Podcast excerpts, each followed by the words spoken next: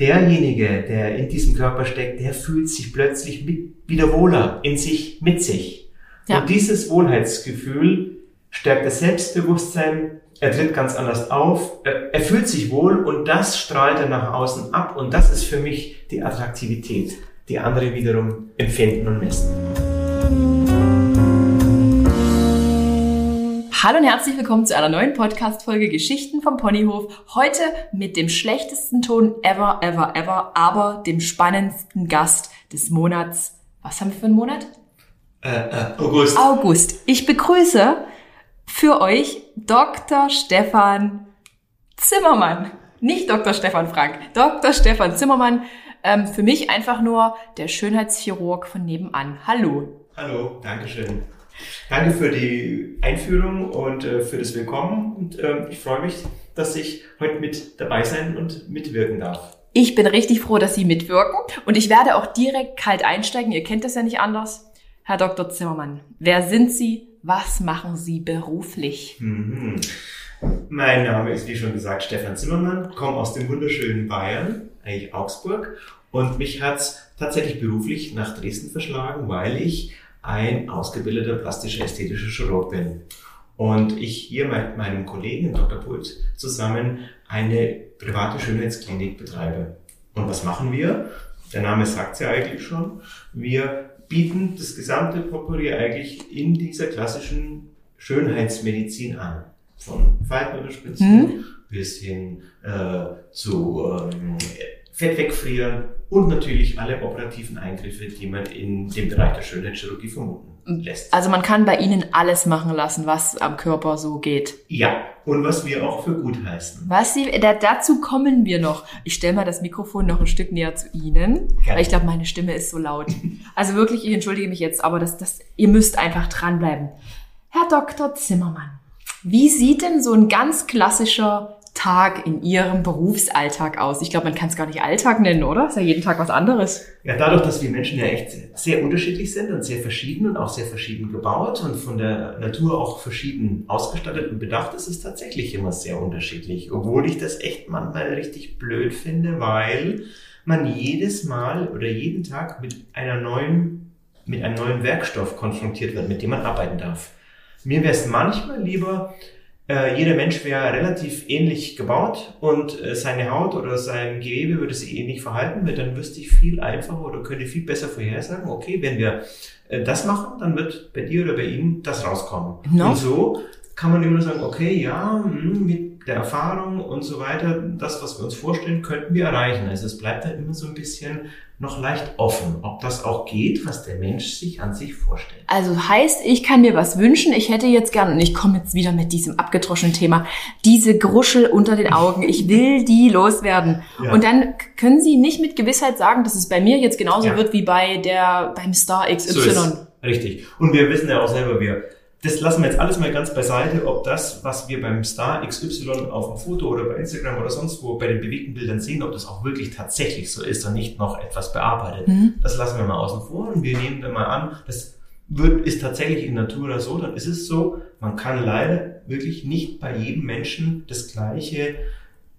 reproduzieren oder das Gleiche erreichen, was man bei dem einen vielleicht schon geschafft hat oder was man bei dem einen gesehen hat und auch mit der Methode erreicht hat. Genau, so ist es. Also das ist immer die, das Blöde, da kommt jemand und sagt, also bei meiner Freundin, na, da haben sie das und das gemacht und Wahnsinn, die hat so, so super schöne, äh, glatte Haut jetzt im Unterlidbereich und ich will das auch. Mhm. Nur hat vielleicht die Dame, die dann vor einem sitzt, eine ganz andere, ja, Ausstattung von der Natur mitbekommen. Die Haut ist hm. eben ganz anders aufgebaut. Die ist vielleicht derber, die ist grobporiger, die ist im Bindegewebe viel lockerer. Und deswegen kannst du dann mit den Methoden, die man hat, nicht unbedingt immer auch ein perfektes, super Ergebnis erzielen. Heißt das, Sie probieren auch erstmal ein bisschen rum, weil es dazugehört? Mhm. Das ist so. Das, das hört sich so Ja, das klingt, das klingt echt nicht gut. Nee, das klingt nicht gut, weil das wäre so, als würde der, der Mensch hier auf einem Versuchsstuhl sitzen Nee, ich würde es anders formulieren.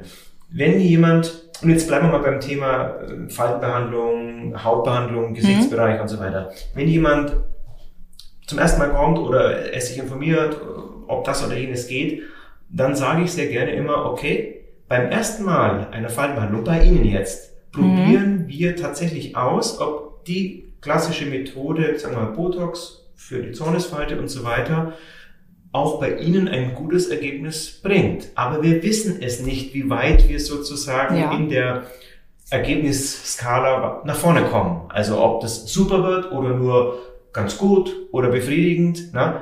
Ich sage immer, beim ersten Mal müssen Sie einfach auch ein bisschen das riskieren und sagen, nicht riskieren, dass wir was machen, was schief geht und was daneben mhm. geht, sondern riskieren, dass Sie, und das kostet ja auch immer ein bisschen etwas, ja. dass Sie für Ihr Geld nicht unbedingt das bekommen, was sie haben möchten. Wird nur oft nicht so kommuniziert. Nee. Sieht ja halt online überall gut aus. Da hast du die schönen Erfolgsbilder, die schönsten Nasen, die schönsten Lippen und dann wundert man sich, oh, warum ist meine Lippe jetzt knotig? So ist es, genau. Und gerade auch das Thema Lippen ist ja sehr speziell, weil es ja richtig on vogue ist und gerade bei den jungen Frauen scheint es mir das ja, das Zeichen schlechthin zu sein, dass man volle Lippen hat. Aber ein kleines Beispiel, wenn Sie gucken, die Vorher-Nachher-Bilder, die da so existieren in den sozialen Medien, warum sind denn die Lippen nach der Behandlung immer und beim Foto dann, im Nachfoto immer so gelackt und gepflegt und ge eingefettet, eingefettet und geölt? ja, vorher sind sie es nicht. Also das verstehe ich nicht. Natürlich wirken die dann im Foto viel plastischer, viel besser. Ist doch logisch. Mhm. Aber eigentlich müsste das Zeug runter, ja, damit man auch dann ein ordentliches Vorher-Nachher-Bild machen kann. Und man sieht ja eh das nachher erst, wenn es abgeschwollen ist. Ja, ich genau. meine, ich habe jetzt keine Erfahrung damit, aber ich habe Glück aber ja. So ist es. Ja, da habe ich wirklich Glück. Weil es ist so, auch das ist immer so eine Geschichte von Bollywood was, die ich jeden Tag achtmal erzähle. Ich komme ja auch manchmal vor wie ein Friseur. Ja, da kommt jemand zum Friseur, hat acht Haare auf dem Kopf ne, und möchte die, was weiß ich, Hochtoupie-Frisur von Königin Faladiva bekommen. Ne? da, wird der, da wird der Friseur auch sagen, oh sorry, das wird schwierig. Ne? Und so. Dann wir kommen, dazu, dazu kommen wir jetzt noch, denn wir sind unglaublich abgewichen. Ja, Entschuldigung. Wie, wie, wie sieht denn jetzt so ein Tag aus in ja, Ihrem okay, Job? Sie kommen, Sie kommen früh mit Ihrem Fahrrad. Ja. So, und dann, wie, wie, wie ist das ein dann so? Ein bisschen Bewegung muss sein, weil sonst geht ja auf wie so ein Hebelkuchen und das wäre nicht gut. Nein, ähm, es ist so, man muss schon leider in dem Beruf eher früher aufstehen, denn äh, wir unterscheiden bei einem plastisch-ästhetischen Chirurgen, er hat ja sagen wir mal, wirklich so zwei Tätigkeitsfelder. Zum einen ist er im, im äh, Operationsraum tätig und operiert. Oder wenn er das nicht tut, dann muss er seine Patienten, die er operiert hat, nachbetreuen oder eben neue Patienten beraten für ja. OPs. Und ein großer Teil der Zeit eben auch ist mittlerweile die konservativen Behandlungsmethoden, sprich Faltenbehandlung äh, und alles, was so dazugehört. So. Und wenn man einen als, als Chirurg einen OP-Tag hat, dann beginnt man früh, damit einfach die Zeit genutzt ist ähm, und der Tag eben gut ausgenutzt, weil sehr viele Menschen an so einer OP beteiligt sind und das kostet alles sehr viel Geld. Also OPs sind meistens früh sozusagen, ja, so, so immer die, früh. Die starten mhm. um halb acht. Also lange Rede kurzer Sinn. Ähm, man ist eigentlich so ab halb acht hier auf Arbeit. Sie müssen sich ja nicht rechtfertigen, wann Sie Ihren Dienst an, an, antreten. Das war mehr so eine allgemeine Frage und dann habe ich dann das. Okay, cool. Ich möchte genau wissen, warum Sie 7.30 Uhr erst anfangen und nicht um 5 also okay, genau. Nee, also man fängt einfach dann früh an und dann ähm, geht es in den Tag hinein. Entweder hat man OP-Tag, dann operiert man äh, oder man hat eben einen äh, Beratungstag oder einen Nachbehandlungstag oder der Tag ist gemischt und so ist das eigentlich sehr abwechslungsreich. Operieren Sie selber auch oder machen ja. Sie nur Gesichtseingriffe? Nee, ich operiere auch, weil ich ja auch ein ausgebildeter plastischer, ästhetischer Chirurg bin. Warum haben Sie mir damals nicht die Möpse gemacht? weil ich glaube, war ich da schon da? Es war über elf Jahre her. Ja, genau. Da waren Sie noch nicht da? Nee, da war ich noch okay. gar nicht da. Weil ich vor elf Jahren erst hier zum Dr. Pulte zugestoßen bin. Ja, okay. Genau. Nochmal so, es ist keine Kooperation. Meine Brüste war nie eine Kooperation. Nein, das kann ich deutlich bestätigen. Ja. Und ja, ich habe mit Dr. Pult damals um den OP-Preis gefeilscht. Aber das liegt in meiner Natur. habe ich wirklich. Können wir nicht da irgendwas machen am Preis? Okay, ja, ich glaube, da beim Dr. Pult, der hat da immer ganz gute Einsicht oder Nachsicht. Aber klar, Qualität hat seinen Preis, das muss man einfach Richtig. auch so sagen. Und ähm, wir sind hier nicht, äh, wir machen hier keine Fließbandarbeit, ja. sondern äh, da kann ich glaube ich auch für meinen Kollegen, den Dr. Pult, sprechen. Wir nehmen uns die Zeit für den einzelnen Patienten während der Beratung davor, während der OP und auch danach. Und hm. wie gesagt, das alles kostet Zeit und Geld und das spiegelt sich dann eben auch in einem Preis wieder, den man vielleicht nicht unbedingt dann, und das kann ich so sagen, äh, bei einer Brustfabrik Äh, Ja. Wie, ja, Namen darf ich ja vielleicht gar nicht nennen, aber Lieber- lieber keine Namen. Lieber keine Namen, aber es gibt eben Schönheitskliniken, die haben sich nur auf Brüste spe- spezialisiert und da rutscht es dann so im halb dreiviertel Stundentakt durch und natürlich können die Ja. vielleicht einen anderen Preis anbieten, als wenn man sich da ein bisschen anders drauf einlässt, so wie ich es mir vorstelle. Oder man geht ins Ausland, da ist ja auch so Ja. diese, diese super, super Preise, die da mit denen gelockt wird. Aber da muss man auch klar sagen, und wenn wir schon dabei sind, das, das ist mir auch immer noch mal wichtig, warum ist, ist der Preis in Tschechien oder in Polen oder sonst wo so Mhm. deutlich? Ja klar, es liegt an Personalkosten. die werden Ja. extrem gedrückt. So ist es, Ja. die werden extrem gedrückt. Und hier zum Beispiel ist bei einer OP, und es sind fünf Fachleute an ihnen, an dem Patienten. Anästhesist. Anästhesist, genau, Narkosearzt, der hat seine Narkoseschwester, Ja. ja, dann der Operateur, Ja. ne, der dazu eine, eine sterile, also eine Instrumentenschwester, die mit am Tisch steht. Ja. Und dann braucht man ja noch jemanden, der einem, wenn was benötigt wird, äh, anreicht, heißt das im Jargon. Also eine unsterile, eine nicht, nein, nicht sauber kann man nicht sagen, aber eine- eine Schwester, die einem Verbandsmaterialien oder Fäden oder so etwas anreicht. Also das sind, und das sind alles ausgebildete Fachkräfte und jeder, der einen, einen Ausbildungsberuf ergriffen hat, hat auch das Anrecht eben auf eine gute Entlohnung. Und das ist in Deutschland so. Mhm. Ne? Genau. Ja. Und so kommt dann eben der Preis zustande. Ja. Vielen Dank. Was ist aber jetzt für Sie Schönheit? Haben Sie so eine Oh. Definition? Ein sehr dehnbarer Begriff. Ja. Jeder Mensch hat ein anderes Bild ein bisschen von Schönheit. Mhm. Natürlich, klar, gibt's Mainstream oder was gerade in ist. Beispiel volle Lippen. Na? Scheint gerade Trend. Oder dicker Hintern. Ja, auch Trend. Auch Trend. Da kann man echt drüber streiten. Ne? Und es ist erstaunlich, wie häufig ich mich eigentlich mit Frauen hier so während den Behandlungen drüber unterhalte, dass sie sagen, ja, wir wollen ein bisschen die Lippen betonen, aber bitte ja nicht so, wie ich es immer gerade so sehe. Ja, Mhm. nur das sagen so viele, aber dennoch haben so viele so volle Lippen, wo man denkt, nee, also ganz natürlich kann das nicht sein. Ja, und äh, ich denke mir auch immer, wenn wir zehn Jahre weiter sind, werden wir vielleicht zurückschauen und dann über die Bilder lachen, die wir da sehen, als die Frauen alle mit so riesen Lippen herumgelaufen sind. Also Sie sehen schon, ich bin nicht unbedingt ein ästhetischer Fan, Fan von so ganz dicken, vollen Superlippen, wenn sie nicht von Natur aus auch so ein bisschen angelegt sind. Darum geht's. Würden Sie sowas auch verweigern? Also wenn jetzt jemand kommt, so ein junges Mädchen, Mhm. ko- komplett bildschön, so Mhm. für die, für die Allgemeinheit bildschön, die sagt, ich möchte jetzt aber diese riesen Lippen. Würden Sie dann auch sagen, nee, mache ich jetzt nicht? Ja, das würde ich. Kommt auch vor. Kommt auch vor. Na, muss ich sagen, tut mir leid, ähm, da bin ich nicht der richtige Partner dazu oder der richtige Typ. Mir gefällt das gar nicht und sorry, das, das kann ich nicht machen. Na, in dem Sinne.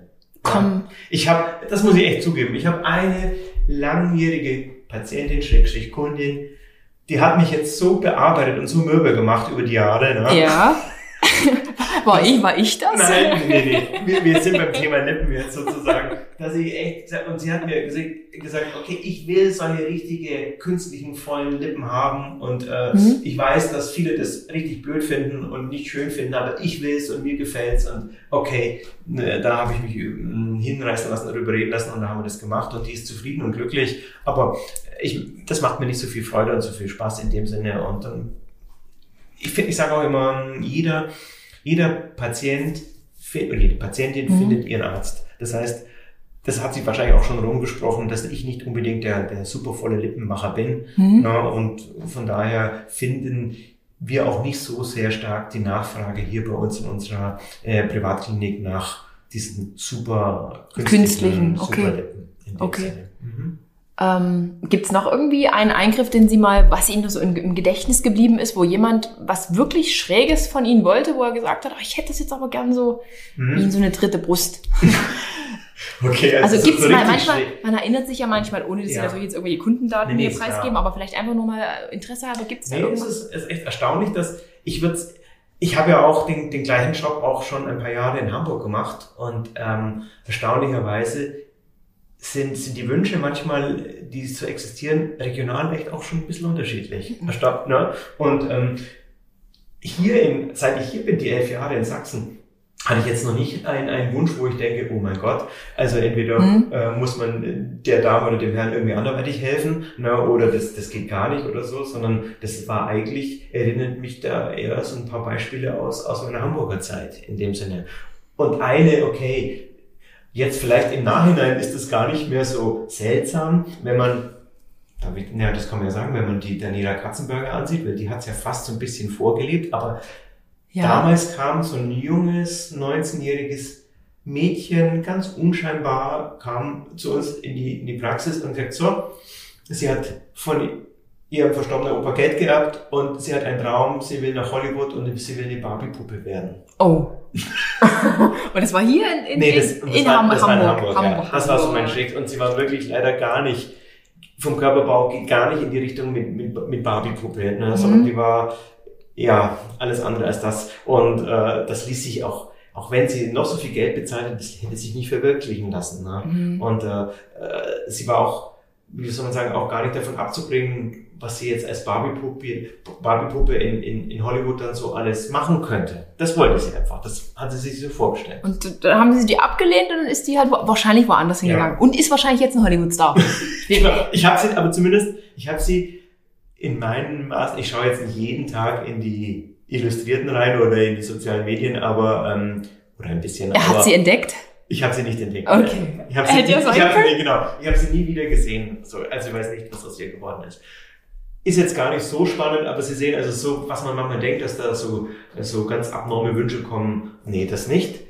Davon unterscheiden muss man einfach, aber das ist leider schon ein Krankheitsbild, wenn ein, wenn jemand kommt, das ist eine Körperwahrnehmungsstörung und möchte was wegoperiert haben oder so, äh, was man bei ihm gar nicht sieht. Also sprich, es kommt ein ganz schlanker junger Mann mit äh, auch einer ganz schlanken ähm, Oberkörper, ganz schlanken Brust und der sagt zu mir, äh, bitte, ich habe weibliche Brüste, machen Sie die weg. Mm, okay. Und das hat auch Namen, das ist eine psychiatrische Erkrankung na, und die muss man dann natürlich hoffentlich entsprechend beraten und sie auch einer anderen Fach. Äh, also wenn das der Fall wäre, würden Sie dann darauf verweisen? Ja, schon. Na, aber das Problem, klar, das Problem ist ja, jeder Mensch ist vollmündig und äh, nur solange ja. er nicht fremdgefährdet ist oder sich selbst gefährdet, hat man da wenig Handhabe. Ne? Mhm. Aber ihm das klar zu machen, aber solche Menschen wollen das natürlich dann nicht so gerne hören, ja. dass da nichts zu operieren ist, weil es gar nicht da ist, also sich eher einbilden.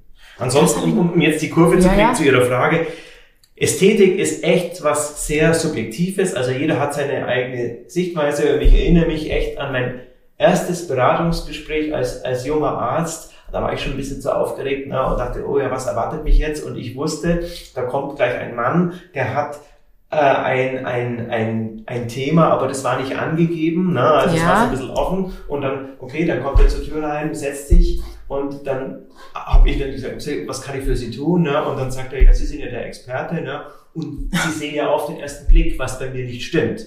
Oh nein. Aber jetzt kommt's, als er zur Tür reinkam, da, da sah ich eigentlich gar kein Gesicht, sondern ich sah nur Ohren. Es waren die Segelohren schlechthin, die ich bisher gesehen habe in meinem Leben. Und dann ich als junger naiver Arzt natürlich gesagt, ja klar, äh, ich, das kann mir schon vorstellen, Sie kommen natürlich, um die Ohren anlegen zu lassen.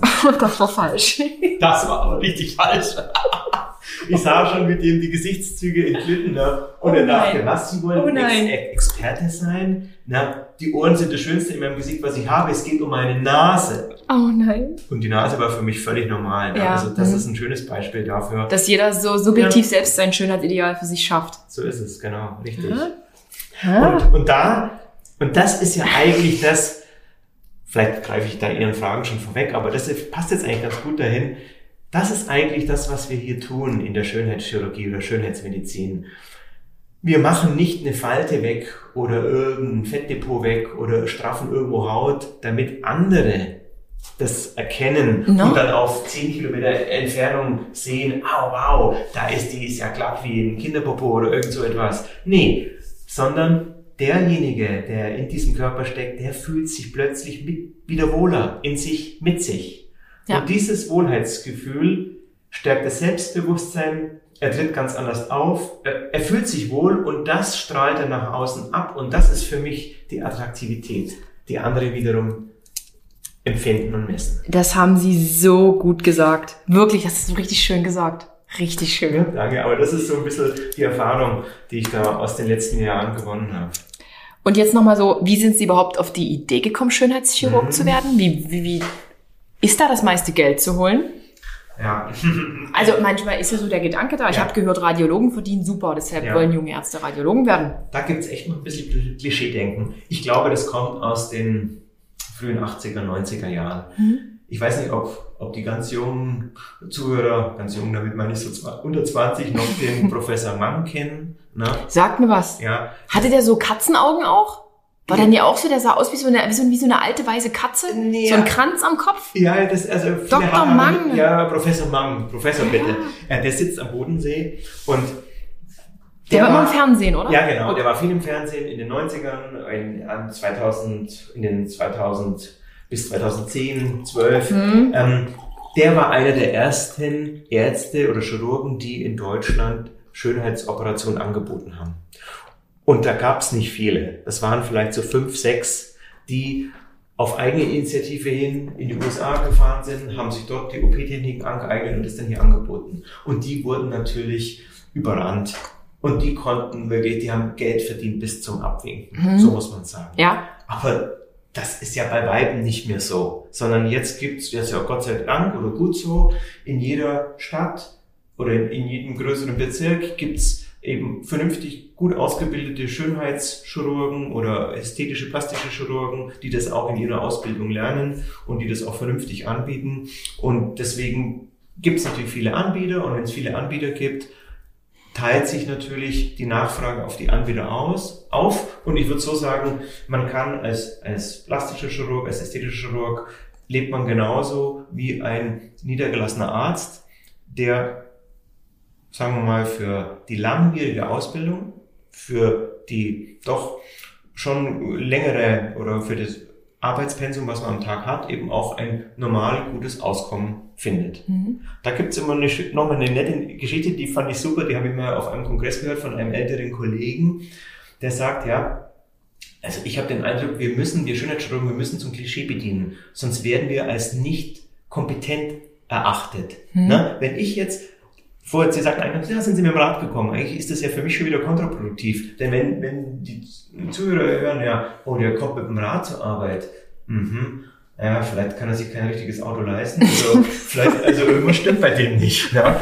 Gut kann der nicht sein. So, und jetzt hat der alte Kollege, der hat gesagt, stellen Sie mir vor, der hat, ich habe meine Praxis und ich wohne drei Kilometer davon entfernt mit meinem Privathaus.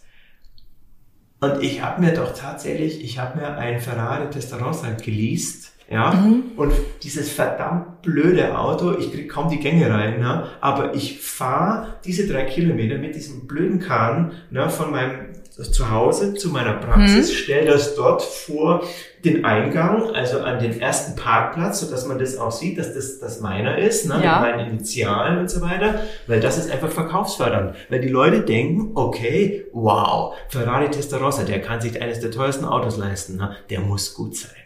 Da muss ich hin. Okay, wo steht jetzt Ihr Porsche oder Ihr Ferrari? Nein, ich habe kein Porsche. Ich habe nur, ich habe ein normales Auto, einfach ein Auto, was fährt, äh, was mich transportiert. Mhm. Aber jetzt, ich muss dazu auch so sagen, ich habe Autos ist, äh, da bin ich emotionslos, das ist, interessiert mich. Genau wie bei mir, mich interessiert's nicht. Nee, genau. Und von daher bin ich da der falsche Ansprechpartner. Okay, ja. okay. Und jedem das seine, wenn jemand eben sein, sein verdientes Geld für ein schönes Auto ausgeben möchte, okay, ist in Ordnung, der andere verreist, der andere gibt es in Handtaschen aus. Ja. Keine Ahnung. Ne? Alles wo gut. gibt's eh aus? Ich weiß gar nicht. Ne? Also nein, um Ihre Frage zu beantworten, man verdient normal, aber ich finde auch entsprechend dafür, dass man eine zwölfjährige Ausbildung hinter sich gebracht hat, ne? Ja. wo man in der Ausbildung auch echt nicht viel verdient. Und, äh, zwölf Jahre ist das? Ja, zwölf, Jahre, Jahre, ist das. Uh. Sechs Jahre dauert ja das Studium. Okay. Na, und dann macht man ja in Deutschland, wenn man äh, Medizin studiert hat, dann ist man Arzt. Punkt. Und dann macht man seine Spezialausbildung. Das nennt man Facharzt. Mhm. Und die variiert, je nachdem, welche Fachrichtung man wählt, zwischen vier bis sechs Jahre. Und im Fall eines plastisch-ästhetischen Chirurgen sind das sechs. Ja? Und erst dann darf man sich Facharzt für plastische ästhetische Chirurgie nennen. Mhm. Und das sind zwölf. Und die, diejenigen Ärzte, die jetzt hier einfach überall so ähm, ihre kleinen Bütchen öffnen und mhm. dann einfach mal schnell Hyaluron, Botox mhm. to go, was sind das dann? Das sind ja. doch auch keine, das sind keine, das sind ja keine richtigen, das, ich habe noch niemals zwölf Jahre studiert. Nein, das Weil die bieten ja nur so schnell Beauty und Genau, da, mu da, muss man ein bisschen unterscheiden. Das ist ein komplexes Thema eigentlich, aber man muss einfach unterscheiden unter den Ärzten, die gerade im Studium fertig sind. Die sind Arzt, die dürfen das auch, das ist ja. alles okay, aber die haben keinen Facharzt erworben, sondern machen mhm. das jetzt halt als zwischendurch oder Lückenfüller oder wie auch immer, ne, oder möchten einfach jetzt schnell das schnelle Geld verdienen. Ja, und davon muss man wieder ein bisschen unterscheiden, ob das wirklich auch ein Arzt ist oder eben ein Heilpraktiker, eine Heilpraktikerausbildung. Auch den Heilpraktikern ist es aufgrund ihrer Ausbildung erlaubt, und die haben ja doch auch eine dreijährige Ausbildung hinter sich, ähm, äh, Hyaluronsäure oder Ah. Vitamine oder so etwas unter die Haut zu spritzen. Das ist deren Erlaubnis.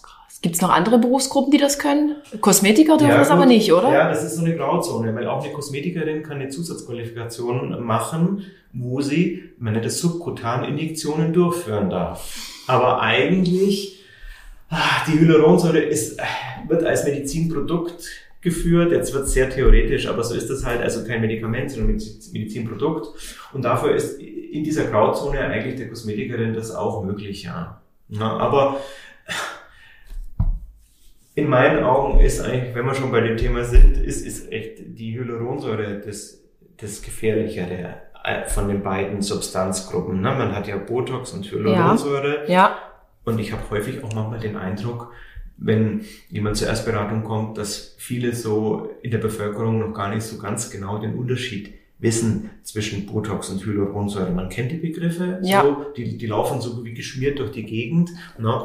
aber es ist ja, ja, man weiß es nicht genau, was macht das Botox, was macht die Hyaluronsäure, was ist das eine, was ist das andere und da gibt es eben sehr gravierende, deutliche Unterschiede. Ne? So, und deswegen sollte man sich mit der Substanz, aber vor allem auch mit der Anatomie, also sprich, wo man es da hinspritzt, sollte man sich schon ganz gut auskennen. Ja. Also ich, ich mach das nicht. Ich gehe nicht zu irgendeinem Hinterhofding da, was da gerade eröffnet hat und einfach noch fancy aussieht. Ja, Nee. richtig, klar. Nö, Da nö, wird- nö. Genau, da wird natürlich mit, mit Aussehen wird viel äh, kassiert und viel geworben, logisch, ne? Und genau, was in aussieht und schick gemacht ist und so. Aber manchmal sollte man es doch mal, mal ein bisschen hinterfragen. So. Ja. Ähm, Herr Dr. Zimmermann, wer sind denn, ich wollte eigentlich nur sagen, ich wollte nie wissen, was Sie verdienen. Das war eigentlich Also, nur so, das das, war nur, ja. das war nur so am Rande hier. Ich glaube, ich hätte es auch gar nicht Aber- gesagt, aber nee. es ist ja fast so, als würde ich jetzt hier die Unterhose runterlassen. Ich bekomme hier jede Frage beantwortet. Nee, aber auch da, das, das würde, das klingt ja schon wieder so, als müsste ich, würde ich da mich Das schämen oder wollte ich aber gar nicht, ich wollte es gar nicht wissen, weil ich habe eigentlich Anstand. Ich frage die Leute nie, was die verdienen, weil man mich immer fragt, was ich verdiene. Ah, okay. Aber ich sag auch nichts. Sie brauchen mir die Frage nicht stellen. Alles klar. das, das hätte ich mich jetzt auch gar nicht getraut, ehrlich gesagt. Sehr gut. Aber wer sind eigentlich Ihre Kunden? Eher Frauen, Männer? Ah, Ich, we- ich weiß nicht, wie Kann ich- kann ich darf man nicht- das so, also es gibt ja geschlechterspezifisch, gibt's ja gar nicht mehr. Also Nee, aber das kann die Frage kann ich super gut beantworten, weil natürlich ein Knopfdruck sozusagen aus unserer Software und dann siehst du das sofort. Und das Erstaunliche ist, dass das seit Jahren eigentlich, jetzt, wir reden jetzt hier von der Region, hier von Sachsen, von, von Dresden, dass das echt hier so ein bisschen so unverändert ist. Also der Anteil Frauen-Männer ist so 80-20, zumindest hier bei uns. 80% Frauen, 20% Männer. Und eher jung Was- oder alt? Ja, und auch dort, St- Statistisch sagt ähm, das äh, ganz klar, eher Mittel. Mittel. Mittel. Ne? Also so ab 35, 45, das ist so unsere Hauptzielgruppe. Mhm. Ja. Ach so. Ach so. Ach so. Frau Kollesar, wie lange sind Sie denn schon bei uns? Nein. Äh, Zu, Also- zu lange. nee, aber, aber das, und ich glaube, wenn man die Frage aber in den unterschiedlichen Praxen stellt, wird man immer ein bisschen eine andere Antwort bekommen. Weil, wie, was meinte ich eingangs, ne? Jeder Arzt, jede Ärztin findet ihre Patientin, ihren Patient und damit auch ihre Gruppe. Ne? Und klar, wenn man auf Instagram jeden Tag sehr präsent ist, zeigt, was man macht und eben mit Vorher-Nachher-Bilder und so weiter, dann wird man natürlich auch, wer benutzt denn Instagram mehr? Jugend. Die Jugend. Die Und auch, Jugend. und auch die mittleren, weil ich Die bin auch Mittleren, Mittel. So ist es. Ich bin Aber auch Mittel. sagen wir mal, ab, ab 50 plus wird es dann schon ein bisschen weniger. Und die werden sich natürlich nicht unbedingt dann so hier Mhm. äh, bei, in der Praxis wiederfinden. Hm. Ne? Und, und wenn man ein bisschen länger schon auf dem Markt ist und äh, sagen wir mal eben auch schon nicht mehr 35, Mhm. so wie ich, ähm, dann äh, klar hat man eben durch Mundpropaganda und so weiter schon auch einige Damen und Herren behandelt und die erzählen das dann weiter und dann sind die eben auch nicht unbedingt 20, sondern eben schon auch ein bisschen reifer. Mhm. Mhm. Also von daher ist es immer sehr unterschiedlich. Aber was mich immer noch erstaunt, wo sind die Männer? Ich verstehe das nicht. Oder haben die Männer eine andere Praxis, wo sie alle hingehen? Kann auch sein. Oder sind die sächsischen Männer Weniger Ja. eitel? eher weniger eitel? Oder sind die alle schön? Ich, ich weiß Das es muss ich. Sie ja fragen, Aber ich, ich, sag, ich sag halt immer, bei, bei einem Mann finde ich, finde Männer mit Falten und all dem meistens attraktiver als Frauen. Ich muss ehrlich sagen, ich, also man sagt ja auch immer, ein Mann wird im Alter attraktiver, eine Frau, die ist wie so eine, so eine babsche Birne, oder? Ja, das Also das ist irgendwie, und bei Frauen sieht das dann schnell, ist richtig, das stimmt. obwohl ich das jetzt gar nicht pauschalisieren will, weil ich mag zum Beispiel so operierte, komplett operierte Gesichter mit so die Wangen hochgesetzt und wie Katzenfrau ist gar nicht mein Thema. Ja, aber bei Frauen ist, ich merke es ja selber, man muss da schon in sich investieren. Und deshalb habe ich auch Botox in meiner Stirn, weil mich diese Falten, diese, Dac- ich sage immer Dackelfalten dazu, und die Zornesfalte, das ist dann schon, das macht älter. Es macht definitiv älter. Ich habe da mit 31, 32, glaube ich, begonnen.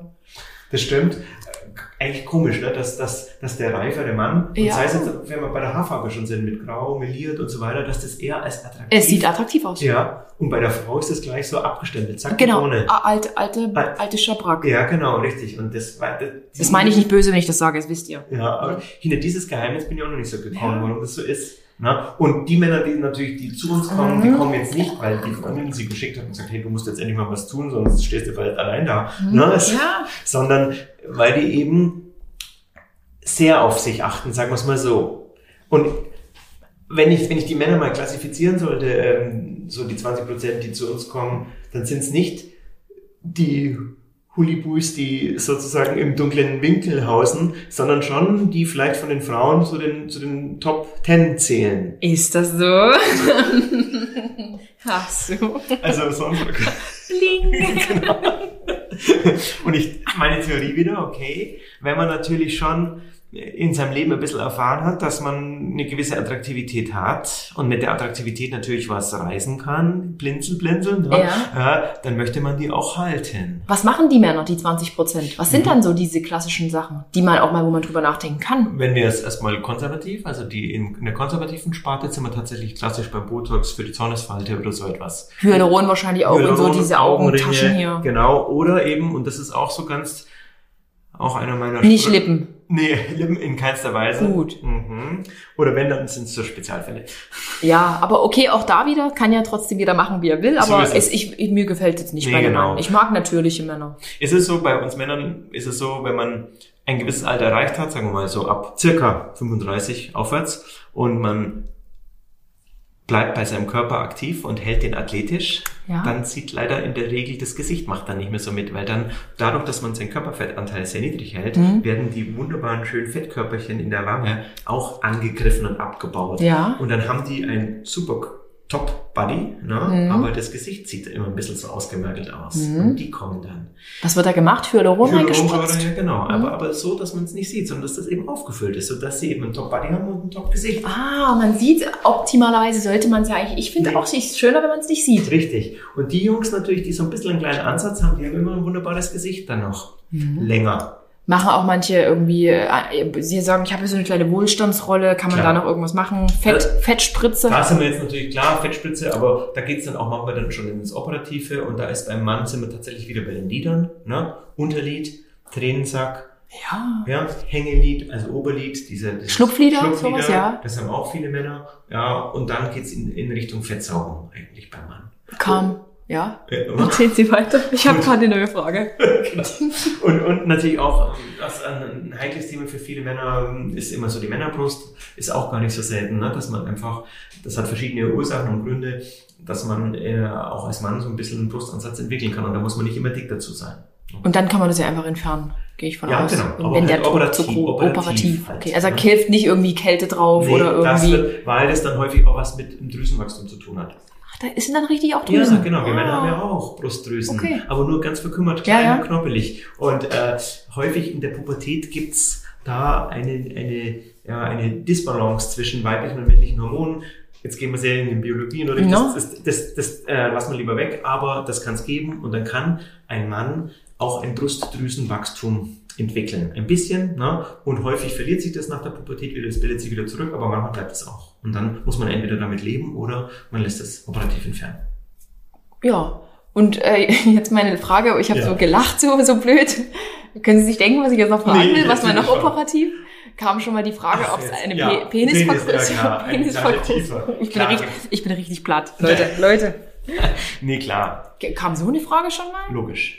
Weil Das ist ja Aber- schon auch etwas, was, was den Mann bewegt, aber auch, da kann man das gleiche Thema auch in, in Frauenbereich hineinspielen und, das, und da ist es nämlich gar nicht so selten, da reden wir von den Schamlippen. Ne?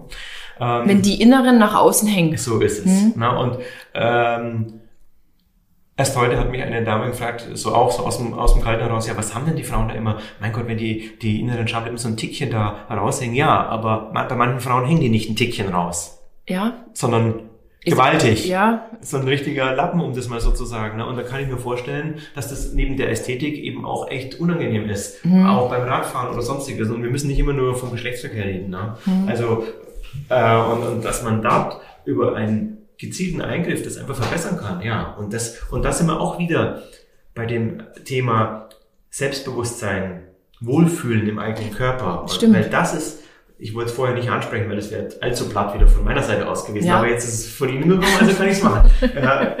das ist eines der Themen, wo ich echt bei den Frauen zwischen vorher und nachher einen gewaltigen Unterschied manchmal feststelle, ne, bei Thema jetzt Schamlippen.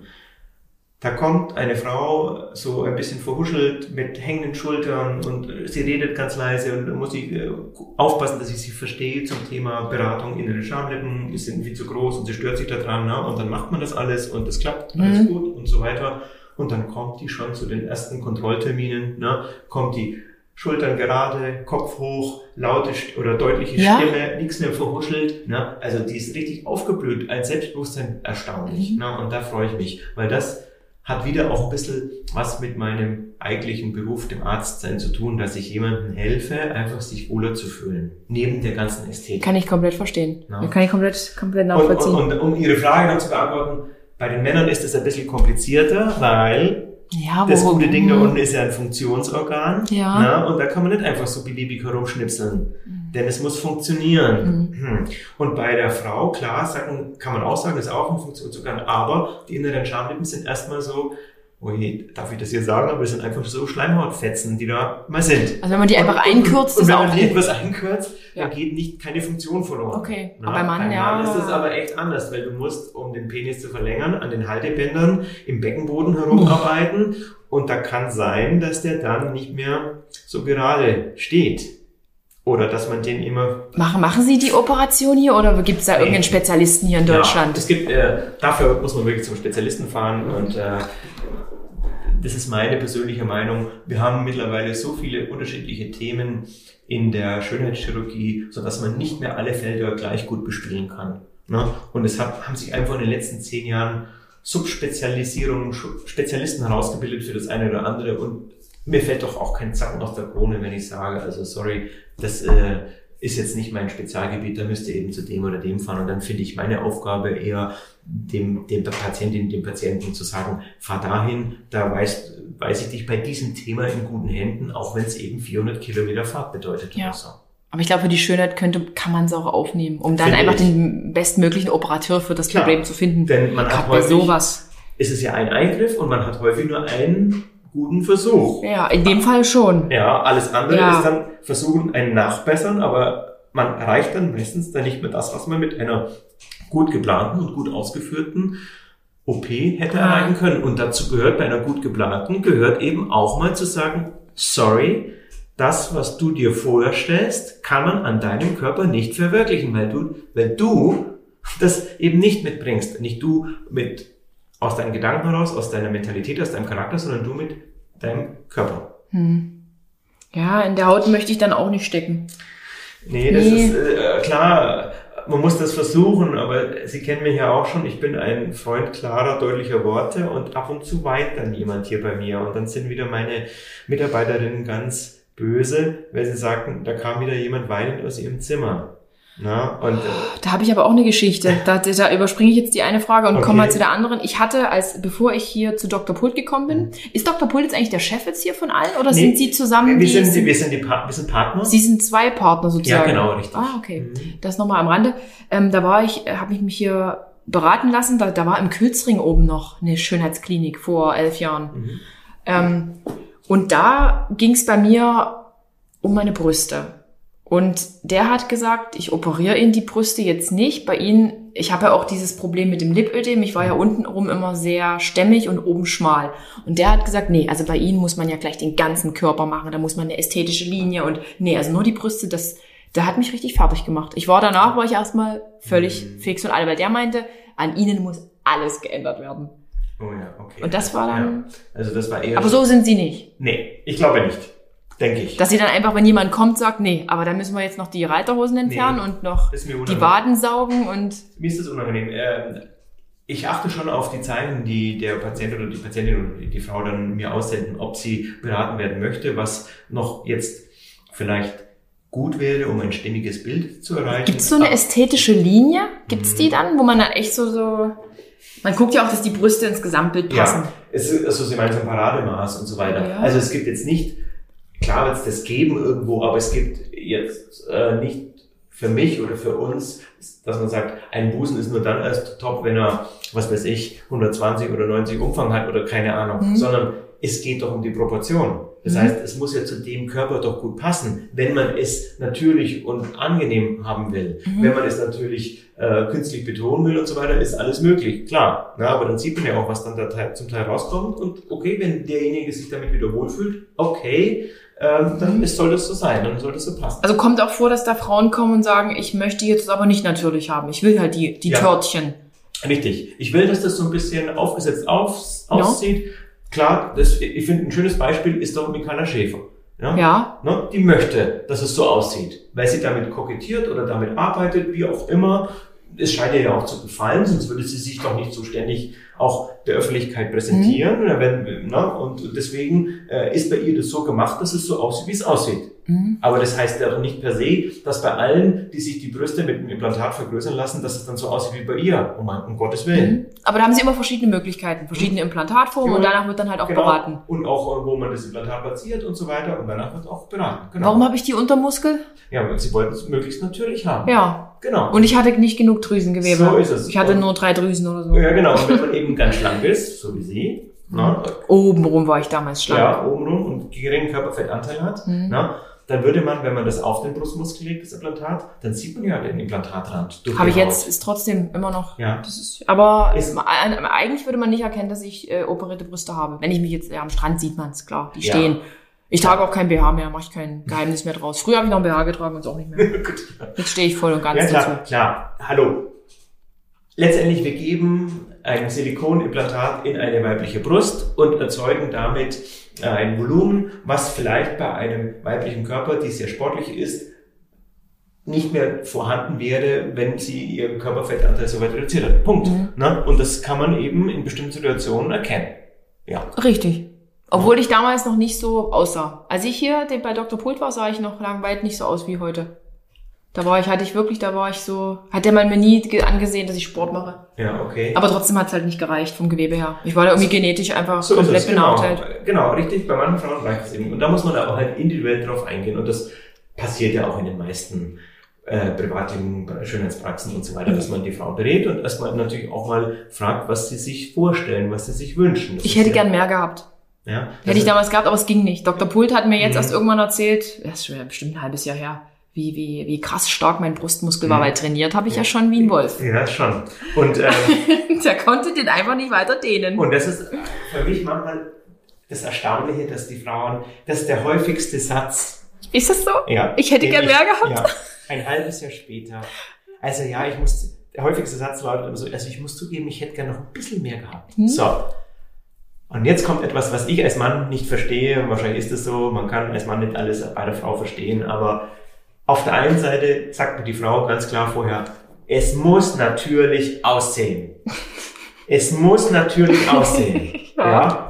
Und natürlich, dann kann ich doch bei einer zierlichen Frau, wenn die nur einen kleinen Hautmantel am Busen hat, dann kann ich doch auch nicht ein gewaltiges Implantat da reinstecken, um auf ein gewisses Volumen zu kommen, weil dann sieht ja die Brust aus wie aufgeblasen.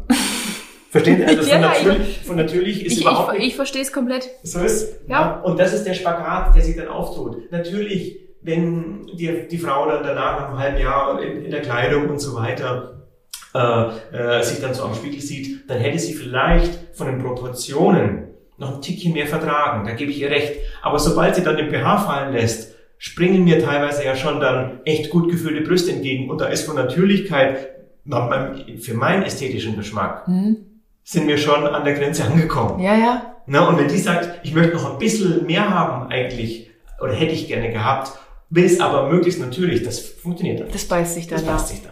Aber das war wirklich nach meiner OP, war das erste, oh, ich hätte gern mehr gehabt. Also heute sage ich völlig fein, alles super, aber damals, bei mir war das so direkt danach. Ich dachte, Also, was, was ist hier los? die Was ist Frauen, um? Gottes Willen, das muss man schon sagen, die Frauen sind nicht unglücklich, aber so von ihrem Gefühl. Ich glaube, es ist auch ein Gewohnheitsfaktor mit dabei. Man gewöhnt sich an Ja. etwas und das ist, und jetzt kommen wir, könnten wir schon wieder den Kreis schließen zu Lippen und zu Volumen in den Wangen. Genau, nächste Frage. Ja. Ist man dann, sieht man es dann eigentlich gar nicht Ich mehr und will denke. immer mehr, Ja. immer mehr und noch mehr in die Ja. Lippe? So ist es, Mhm. denn man ist dann irgendwie so fremdgesteuert, man hört dann nur, die Hyaluronsäure hält so sechs bis acht oder zehn Monate, na, und dann ist die Zeit um und dann schaut man gar nicht mehr in sein Gesicht, ob Ja. sie wirklich weg ist, Ja. sondern man kommt dann, geht dann schon wieder oder bucht den nächsten Termin und sagt, ja, also es sind zehn Monate um, muss wieder Hyaluronsäure rein. Mhm. Weil man hat beim ersten Mal eben schön profitiert, da hat man gesehen, wow, das, was mich gestört hat, ist weg und jetzt hat man Angst, es wieder zu verlieren. Aber bei vielen Körpern ist immer noch was da oder der hat es noch gar nicht so in dem Sinne abgebaut. Das heißt, man muss gar nichts wiederholen, es sieht immer noch gut aus. Ja. Nur der, die Frau oder auch der Mann erkennt es dann gar nicht mehr so, sondern schaut nur nach der Zeit und sagt, es muss eigentlich jetzt wieder was rein. Mhm. Und man sieht es nicht mehr so. Und so ist Man das verliert den Blick. man verliert den Blick. Weil äh, ich denke mir auch, mein Gott, die, die Frauen haben doch von ihrer Ästhetik her müssen die doch auch sehen, dass das eigentlich jetzt nicht mehr passt in ihrem Gesicht. Mhm. Na? Und, äh, und dann sind wir wieder da, dass wir vielleicht in 10, 15 Jahren lachen wir dann alle vielleicht über diesen, oder wenn die ihre alten Fotos anschauen und denken, oh mein Gott, was hatte ich denn da damals in den Lippen? Kann, Oder kann das passieren, dass wenn man sich da zu viel reinfüllen lässt, dass die Lippen dann nicht mehr so zurückgehen, dass Ja, das dann so das riesige, riesige Ja, ausgeleierte das ist- das ist- Flansch, äh, wie nennt man das? Ein Flansch bleibt? Was ist denn ein Flansch? Das ist Ja. irgendwas vom Auto. Genau, vielleicht eine Sprungschanze oder keine Ahnung oder so. Ja, Kann das also- passieren im Zweifel? Eigentlich nicht. Natürlich, klar, man muss jetzt, sagen wir mal, wenn man es nur ein bisschen übertreibt, dann ist, passiert es nicht. Ne? Da gab es doch früher so ein ganz krasses Beispiel, Chiara Ohoven. Ja, Hieß die so? Die Ja. hatte doch riesige Ja, Lippen. der, der hat sich doch immer verbrannt an ihrem Lockenwickler. Ach, Deswegen sind doch die Lippen so angeschwollen. ach so, das weiß ich gar nicht. Ja, Mensch, ja. Ah. Also die hat sich jede Woche verbrannt, die Arme. Ne? Ach, die immer noch solche Lippen. Ich müsste mal, bei, wir müsste müssen sie schauen. mal mal. Instagram mal checken. So ist es, ne? ob sie immer noch so Lippen hat. Ist es so, wenn man es übertreibt, wie immer im Leben, und das ist, und da ist die Grenze bei jedem Menschen ein bisschen anders anzusetzen, dann kann man natürlich ein Gewebe überdehnen. Und Ja. Wenn man es überdehnt, dann vernarbt das innerlich, ja, und dann bilden sich dort eben, sagen wir mal, innere Narben. Ne? Mhm. Und dann verliert die Lippe ihre Form, oder wenn die Hyaluronsäure dann mal rausgeht, dann bleiben die inneren Narben zurück und dann kann die, die Lippe eine andere Form haben wie vorher. Okay, aber es ist ja, ja. Aber das ist natürlich bei, klar, bei viel und jetzt müsste man wieder definieren, was ist bei demjenigen viel und bei dem. Das Ja. ist wieder vom Gewebetyp abhängig und das lässt sich so pauschal echt einfach nicht sagen. Okay. Mhm. Sehr gut. Haben Sie schon mal einen Eingriff vorgenommen, ähm, den Sie bereuen? Nein, nein, bereuen. Natürlich frage ich dann auch nach Ihren privaten Eingriffen, das kommt noch. Naja, da muss man schauen, da wird unsere Zeit nicht mehr reichen. Das waren schon. Nein, also okay. Ähm, den ich bereut habe, ja, aber das ist eher was, was, was Kleineres. Das, es tut, äh, es, es sind doch häufig jüngere Frauen, die dann kommen, aber auch Männer, die mal eine schwere Zeit durchgemacht haben in ihrem heranwachsenden Alter, sind wir in der Pubertät und so weiter und sich selbst verletzt haben. Ja. Und dann äh, natürlich dann irgendwann das Bedürfnis auch haben, dass natürlich diese Zeichen am Unterarm, Also Oberschenkel, wenn man sich jetzt ritzt zum ja, Beispiel. so ist es. Ja. Natürlich die Narben bleiben dann. Ne? Und ähm, die möchten gerne, dass dieses, dieses Zeichen beseitigt wird. Weil logischerweise ist stigmatisiert, stigmatisiert schon ein bisschen in unserer Gesellschaft. Ja, ja. Muss man so sagen. Ist so. Leider. Ja. Aber es ist wirklich, man, man, ja. Und, und leider sind wir noch nicht so weit in der Medizin, dass man sagen kann, man kann Narben wegmachen. hm. Na?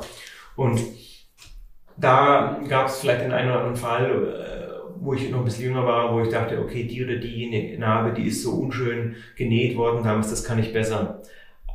Aber es ist einfach so, am Unterarm oder wenn die Haut jung ist und straff ist und äh, noch eine Spannung hat und man da eine Narbe ausschneidet und die wieder neu vernäht, dann wird die in der Regel nicht sehr viel besser, Ja. sondern es bleibt eine Narbe. Ja. Es bleibt dieses Zeichen. Na? Und das ist vielleicht etwas, was ich jetzt äh, bereue, aber wo ich denke, okay, da, da hätte ich den, der einen oder anderen wahrscheinlich schon die OP ersparen können. Es hat nämlich nichts gebracht am Ende. Aber ich habe mich halt, ich habe äh, Mitleid und äh, wollte ihnen was helfen, aber Mittlerweile muss man einfach sehen, okay, wie sehen die Narben aus? Ähm, äh, kann man mit dem Laser was tun und so weiter. Aber prinzipiell, und das ist vielleicht nicht sehr schön für viele, aber es ist so, Narben sind Narben. Ne? Und die können wir noch nicht verschwinden lassen. Gibt es mittlerweile irgendwas, um, ähm, wenn man jetzt äh, tätowiert, tätowiert mhm. ist, so wie ich, habe so ein Arschgeweih. Mhm.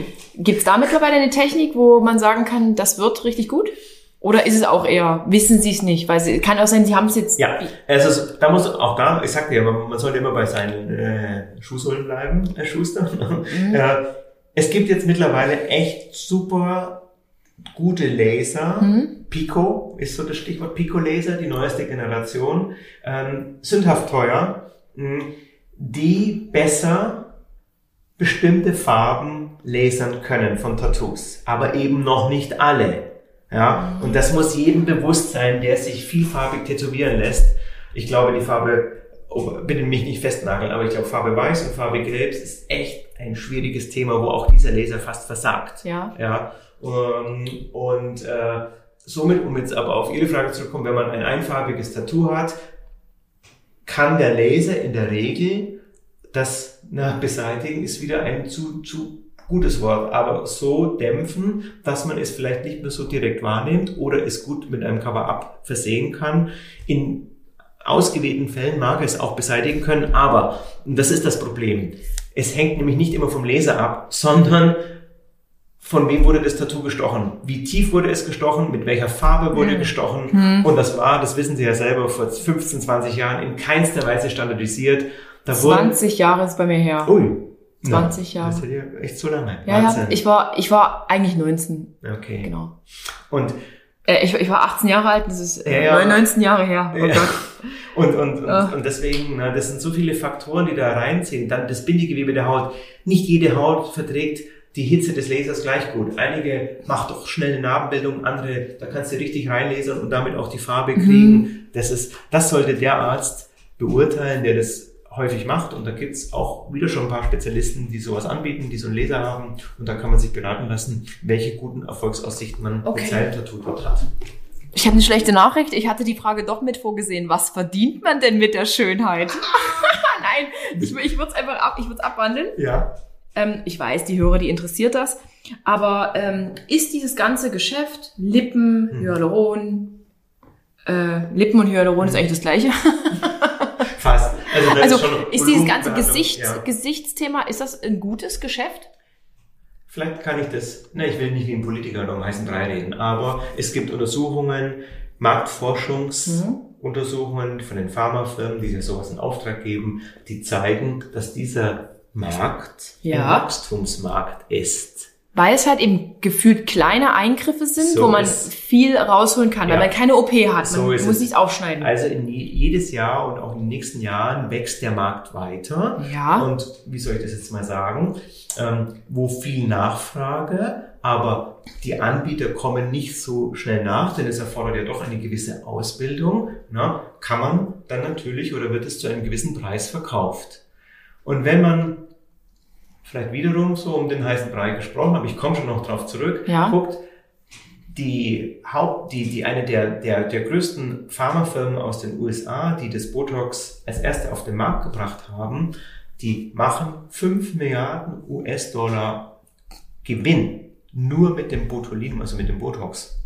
Wahnsinn. Im Jahr. Im Jahr. Mhm. Das heißt jetzt nicht, dass wir einen wahnsinnigen Gewinn machen, aber was will ich damit sagen? Okay, man kann davon normal so gut leben, ein normales Leben führen. Ja. Und ist wahrscheinlich auch das beliebtere Geschäft, denn Botox-Kunden, Hyaluron-Kunden, die kann man ja schneller abfertigen. Ja, also eine OP-Kunde. Klar, denn bei der OP ist ja viel mehr Risiko mit dabei. Ja. Das haben wir ja vorhin schon ein paar Mal ja, genau. angesprochen. Jeder Mensch ist anders. Ne? Es kann auch mal sein, dass auch mal eine Technik, die bei 100 anderen super funktioniert hat, bei der 101. nicht mehr gut funktioniert. Hm. Dass das eben Ergebnis nicht das ist. Und dann ist man mit der Patientin im gleichen Boot und begleitet sie und versucht, das besser zu machen mit Nachfolge-OPs und so weiter. Ja. Also da hängt viel mehr dran. Das Risiko ist viel höher. Ja. ja. Und es zeigt sich ja auch die, in der Berufshaftpflichtversicherung, die man als, als ähm, Schönheitschirurg abschließen muss. Ja. ja. Die ist richtig teuer, die kostet sehr, sehr, sehr viel Geld und die ist viel, viel preisgünstiger, wenn man nur Unterspritzungen durchführt in Ah, dem Sinne. okay. Und da sieht man ja schon, äh, wie die Versicherungen das bewerten. Mhm. Also klar äh, ist, ist das mit der Unterspritzung ein recht schnell und relativ einfach verdientes Geld, wenn man weiß, was man tut. Ja, das muss man so sagen. Mhm.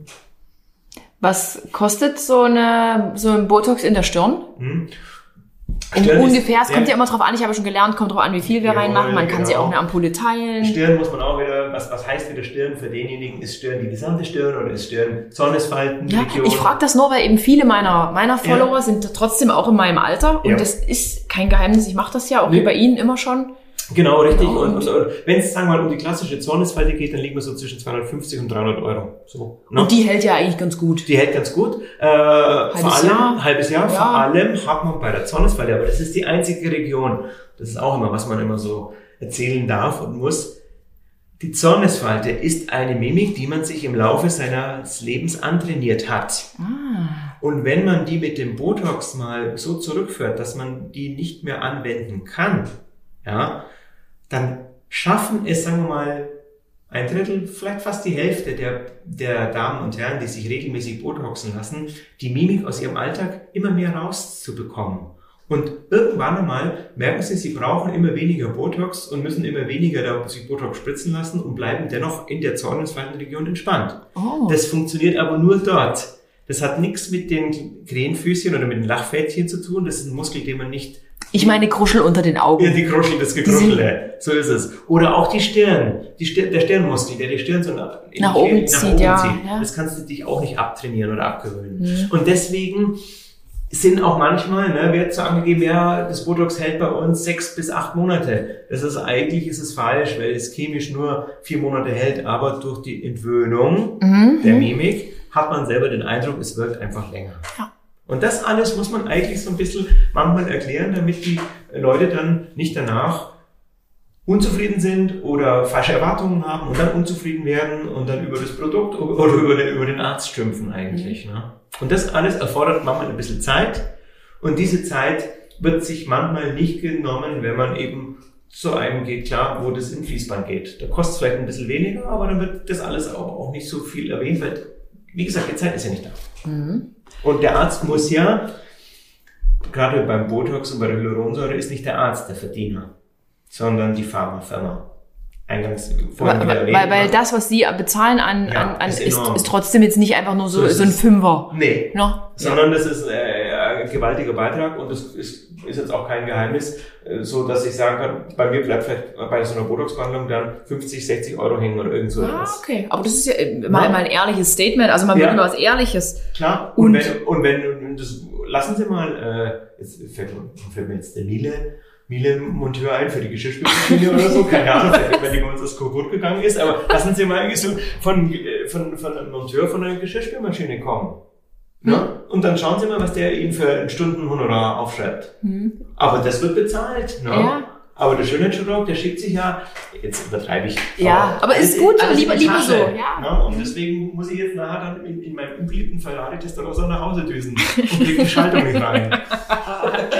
Und gibt es Qualitätsunterschiede in Sachen Botox Hyaluron, dass man sagt, da gibt es irgendwie Hersteller, die sind da irgendwie so Also bei, günstiger? Äh, Das ist ja in Deutschland Gott sei Dank echt gut ähm, reglementiert und überwacht. Äh, das Botox ist ein Arzneimittel. Äh, in Deutschland darf als Arzneimittel nur zugelassen werden, was ordentlich geprüft ist. Deswegen hat man da überhaupt kein, muss man überhaupt keine Sorge haben, dass da irgendwas benutzt wird von Ärzten, ähm, was nicht richtig zugelassen wird oder aus einem Hinterhof stammt. Ja. weil das da kann sich kein Arzt in Deutschland erlauben. Äh, da gibt's vier, fünf äh, Global äh, Player, Global Hersteller, von denen wird bezogen. Ja. Die sind alle, jede Firma sagt natürlich, bei mir glänzt das Botox besonders gut und bei mir hält es besonders lang. Ähm, ich selber habe da jetzt keine so großen Unterschiede Mhm. festgestellt, aber das kann jeder äh, Arzt mit sich selber ausmachen und auch jeder Patient selber testen.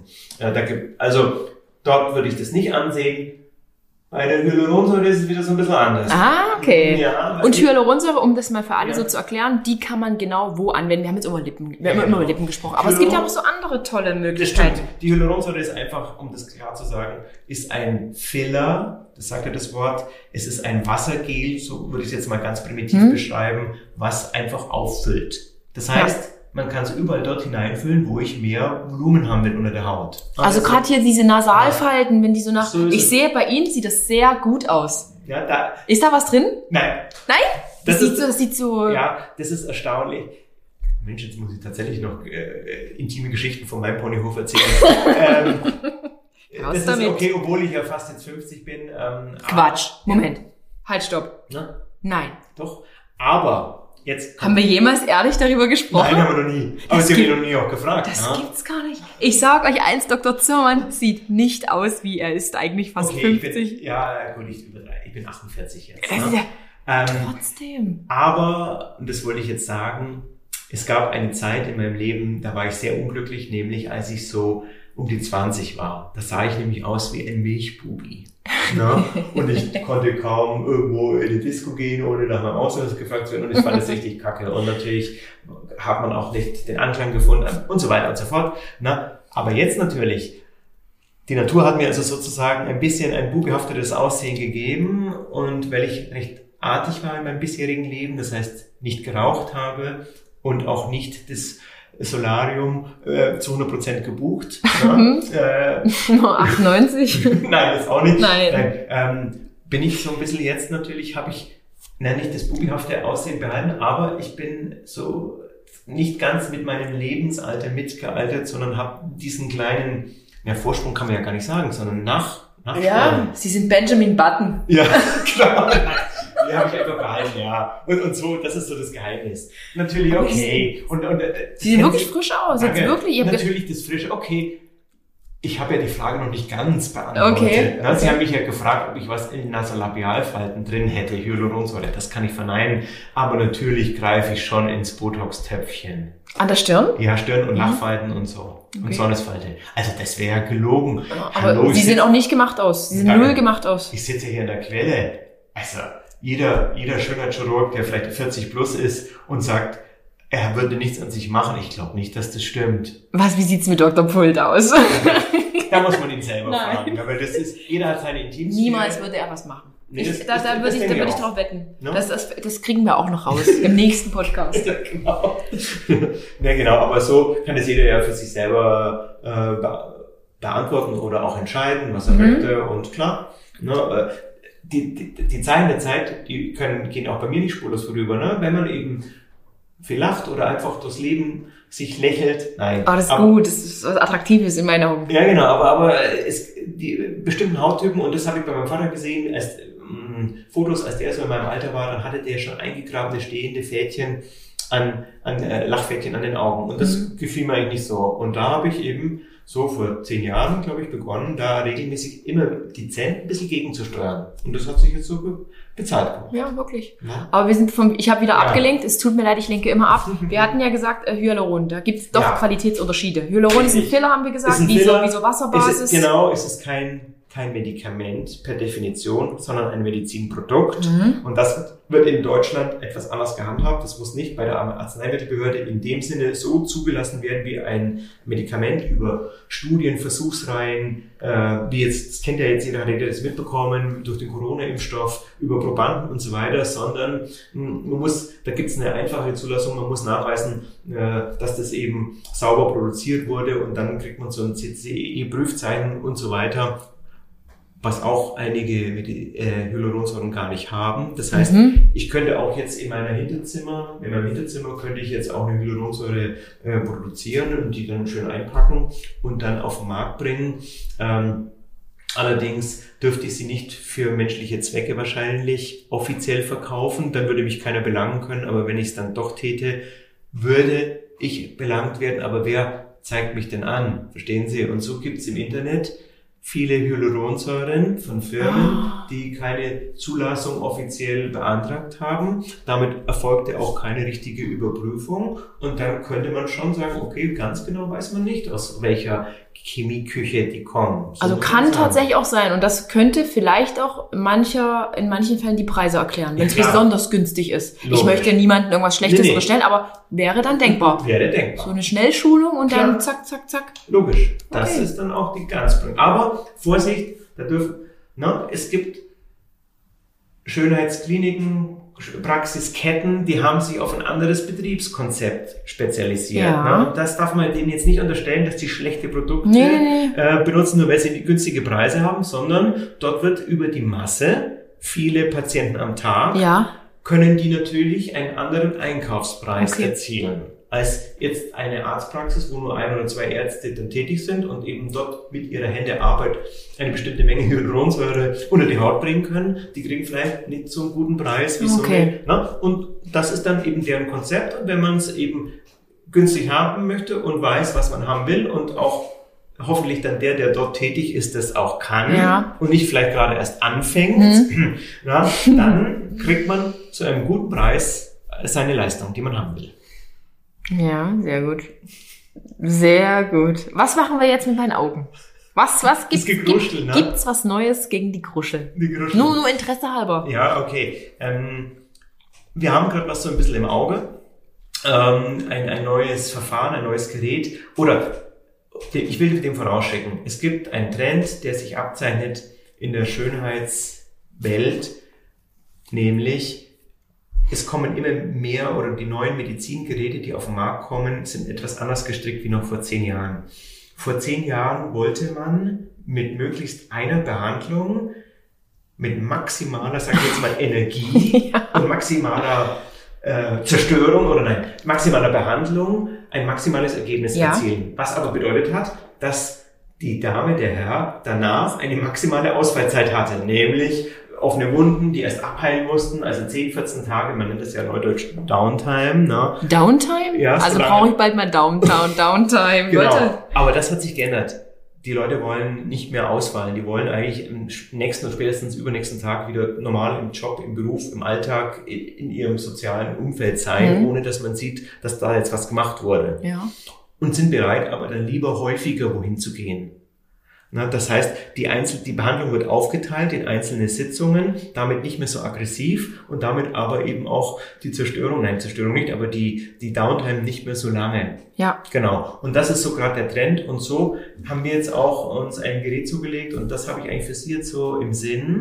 Das vereint zwei recht äh, etablierte Verfahren, nämlich äh, Medical Needling. Das wird eben bekannt sein. Ja, ja. drückt Nadeln in die Haut. Ich habe noch nie probiert. Mhm. Und dazu, es muss ein bisschen, fast ein bisschen bluten oder wehtun, denn man verletzt die Haut in der mittleren Hautschicht und reizt im Körper dadurch durch diese Mikroverletzung neue Kollagenfasern dort aufzubauen.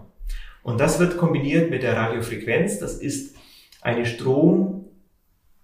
Stromapplikation oder ein, ein Strom abgeben in die mittlere Hautschicht, wieder in die mittlere Hautschicht, sodass sich durch den Strom dort kurzzeitig für eine Millisekunde äh, das Gewebe erhitzt, erwärmt, am besten auf so 60, 70 Grad, denn das ist die Temperatur, wo Kollagen, kollagenes Eiweiß schrumpft Ah. und damit sich das Gewebe in sich strafft. Und diese Maschine, die kann jetzt folgendes, die drückt einen Stempel mit 50, 49 Nadeln, zack, in die, in die mittlere Hautschicht und dann in dem Moment, wo die Nadeln in, am tiefsten Punkt sind, jagt sie Strom durch. Tut das weh? Ja, Okay. das sage ich jetzt mal, aber es wird gedämpft durch eine Betäubungssalbe. Das Ganze habe ich jetzt an mir mal auch ausprobiert Ja. oder ausprobieren lassen. Meine Kollegin hat das mit richtig, die hat dabei die ganze Zeit gelacht und ich habe gelitten. Also ich bin ja ein Mann und deswegen muss man meine Aussage ein bisschen re- relativieren. Frauen können mir ab. Ja, Also mich hat schon gezwiebelt. Es ist jetzt nicht so, dass ich schreien hätte davonlaufen wollen, aber äh, ich war froh, als es dann vorüber war. Okay. Ne? Und äh, das war aber jetzt erst vor zwei Wochen, deswegen Sie können noch nichts an mir erkennen, weil dieser Kollagenaufbau so vier, sechs Wochen dauert. Und äh, wann ist das denn so, dass bei einem Menschen das aufhört, dass man diese Frische, wo man dann wirklich aktiv was machen muss? Gibt's da so, so Verfallsdaten, wo der Körper selber eben nicht mehr so dieses Kollagen bildet, wo der träge wird? Ja. Kann man das? Gibt's also, das so? aber, aber das ist echt grob. Ne? Ja. Echt saumäßig grob äh, und auch abhängig von äußeren Faktoren. Und da äh, bin ich jetzt wieder an zwei Faktoren, die ich vorne, Mhm. vorhin schon erwähnt habe, an meinem Lebenswandel. Und damit will ich jetzt nicht meinen als besonders toll herausstreichen, aber es ist einfach so, Nikotin greift Kollagenfasern an. Rick, du musst aufhören. Ja, und zwar, wenn man um die 30 ist und Ah. hat zehn Jahre schon geraucht, Oh nee. dann sieht man das nicht. Und alle Frauen sagen, lass den Alten doch mal quatschen. Ja, ja. ich sehe perfekt aus und Ja, habe schon zehn Jahre durchgekotzt. Tja, Nur die Haut hat die zehn Jahre schon hinter sich gebracht und die Kollagenfasern fehlen schon. Nur aufgrund ihres jugendlichen Alters Ja, sieht ja. man es noch nicht. Wird die Dame aber weitere fünf, sechs Jahre älter, ja, und das ist jetzt eigentlich so das Alter mit Mitte 30, wo es losgeht, ja, wo dann so ein bisschen die Elastizität der Haut schwindet. Und wenn Ja. dann schon noch mehr Kollagenfasern fehlen, weil sie eben schon 10, 15 Jahre durchgequarzt hat, na, dann wird man das deutlich mehr sehen. So Rauchen ist wirklich Muss man so Höllisch, sagen. Es höllisch. ist Gift für die Haut. Punkt. Na, ich klar, ich bin Nichtraucher, das werden jetzt auch wieder viele sagen, ja, das ist so ein militanter Nichtraucherarzt, der hier wieder rumquatscht. ist er nicht. Ja, und, und ich bin auch zu Hause, also das will ich auch nochmal dabei erwähnen, ich habe zu Hause auch jemanden, der raucht. Ne? Oh Ich hab nie gedacht, dass ich nein. in eine Partnerschaft mal eingehe, wo Hätte ich auch nie gedacht. Im Leben nie. ja, im Leben nicht, aber was tut man nicht alles für die Liebe? Und Ja. man akzeptiert es einfach so, wie es ist. Okay. Aber ich werde heute den Spruch bringen. Doch. Okay. Also muss ich das, das Ich erzähle immer folgendes Geschichtchen, das muss ich auch nochmal loswerden, weil das ist immer echt, wenn, wenn Sie mir zehn äh, Damen äh, in einer Reihe mit 30, um die 30 aufstellen würden und unter den zehn sind drei Raucherinnen, die seit, sagen wir mal, seit zehn Jahren rauchen, dann kann ich die, und ich weiß das nicht, wer raucht und wer nicht raucht, dann kann ich aus den zehn Damen die drei Raucherinnen aufgrund ihres Hautbilds nicht rauspicken. Ah, okay. Machen wir den Versuch aber zehn Jahre später. Damen, zehn Damen in Reihe um die 40. Ja. Wieder drei Raucherinnen dabei, die schon seit 20 Jahren rauchen. Ne? Dann pick ich ihnen die raus. Ah. Allein nur, wie die Haut aussieht, von den ähm, Poren und so weiter. Tut mir leid, wenn ich jetzt da einigen Raucherinnen da so ein bisschen auf den Schlips trete oder so, aber es Aber ist ist so. einfach die Wahrheit. Ich ist finde, ich so. finde, so eine ehrlichen Worte sind wichtig. Ja, und, und, und sorry, manchmal muss ich innerlich ein bisschen schmunzeln. Da sitzt eine Dame vor mir in den 40ern und äh, ich habe schon beim Reinkommen bemerkt, dass sie gerade kurz vorher, vielleicht vor Aufregung oder wie auch immer, hat sie noch vor der Praxis eine Man durchgezogen. riecht es ja, man riecht's, Aus ja. der Handtasche Mhm. äh, schaut die Zigarettenschachtel und dann sitzt sie hier und fragt mich, was kann ich eigentlich tun, was für Tipp können Sie mir geben, äh, noch neben Ihrer Behandlung, dass meine Haut möglichst lange frisch und jugendlich bleibt. Tja, eigentlich müsste ich sagen, einen ganz einfachen. Hören Sie auf, aber das will ja Mhm. keiner hören und äh, naja, ich weiß, dass das schwierig ist, auch von zu Hause. Können wir uns nochmal austauschen, ja. genau. Mach das Aber, Mikro aus, ist Und, äh, unsere Wunden lecken. aber wir hören damit auf, ist Ja. einfach so. Und das Zweite, was einfach freie Radikale freisetzt und die Haut massiv schädigt, ist, ist die V-Strahlung und zwar die in den Solarien und so weiter produziert. Boah, ich bin froh, dass Sie nicht Kaffee gesagt haben. Nee, nee, Kaffee nicht. Nee, die UV-Strahlung, beiden. okay. Stimmt, man sieht die Menschen, die im Solarium früher Ja, waren. Man erkennt das. Und auch da ist leider wieder das leidige Thema. Wenn man, sagen wir, bis Mitte 30 sieht man Bombe aus, man hat eine schöne braune Haut, die ist straff, die ist tough, die sieht gut aus, lecker einfach. Hm. Und, und dann kann man, die sagen sich, ja, ja, lass den doch quatschen, ich gehe jetzt mal zweimal in der Woche oder einmal in der Woche und ich sehe jetzt Bombe aus. Ja, nur was sie da ihrer Haut angetan haben, das verliert sie nicht mehr. Ne? Das vergisst sie auch nicht mehr, sondern das wird sich dann leider mit 40 plus zeigen. Ah, okay. Und dann sitzen hier die Damen und die haben le leider so eine Lederhaut. Es, Ja. ist, es ist so dieses Lederhandtaschen. Das, das, ja. Man sieht es einfach. Und Diese das- Haut sieht ganz anders Und die aus. kriegst du auch nicht mit einer Straffungsoperation glatt gezogen Nee. oder glatt gebügelt. Nee. Das ist dann echt bitter. Also, Also- Ihr, ihr habt es gehört. Ihr Ja. habt es gehört. Aber ich glaube, wir sollten äh, den Moralstuhl verlassen, sonst Ja. schalten die alle ab. Ja, nee, das, das wollen die. Das gehört hier dazu, das muss ehrlich sein und ich bin oft viel zu wenig, ich bin eigentlich sehr, sehr, äh, normalerweise viel bissig. Also ich, Ja. ich bin privat viel bissiger und stelle die richtigen Fragen, aber hier bin ich manchmal aus Respekt zu meinen Gästen immer sehr vorsichtig. Ja, und eigentlich gefällt mir das, wenn wir einfach mal auch ehrlich reden, weil Mhm. ich stehe auch für Realität. Ja, und das okay. muss hier viel mehr in diesen Podcast hinein. Ich, wir wir haben jetzt schon unglaublich lange gesprochen. Ich habe ja noch gefühlt tausend Fragen, aber ich würde einfach noch eine stellen und ich weiß, ich komme wieder. Es wird noch eine weitere Folge geben. Das geht, das geht nicht ohne. Ähm, die, die will ich jetzt noch irgendwie Ja. äh, stellen. Wie, das ist richtig wie im Lehrbuch hier. Wie sehen Sie den Trend, dass Botox Hyaluron auf Partys gespritzt wird? Ist das mit einem Friseurbesuch gleichzusetzen? Ist es denn so harmlos? Mhm. Ohne Moralapostel zu sein, sondern Ja. einfach mal auf eine ehrliche Art. Also, wenn man's, ja. wenn diejenigen das können. Klar, wir lassen es mal dahingestellt, dass in einer Partystimmung oder in einer Gruppe, wenn man vielleicht auch so noch ein Stößchen vorher gemacht hat, also sprich ein Säckchen gekillt Ja. hat und so weiter, dass dann vielleicht bei dem einen oder anderen die, die Entscheidungs na nicht Hoheit ist nicht abgegeben, aber er ist schneller in seiner Entschlussfähigkeit, was er vielleicht zum Alltag nochmal überdenken würde. Er wird dort schnell über, über den Haufen geworfen Ja. und er lässt sich vielleicht zu etwas hinreißen, was er so nicht hätte. Das ist das eine, was ich sagen würde, okay, wo man echt vorsichtig sein sollte mit solchen Begebenheiten.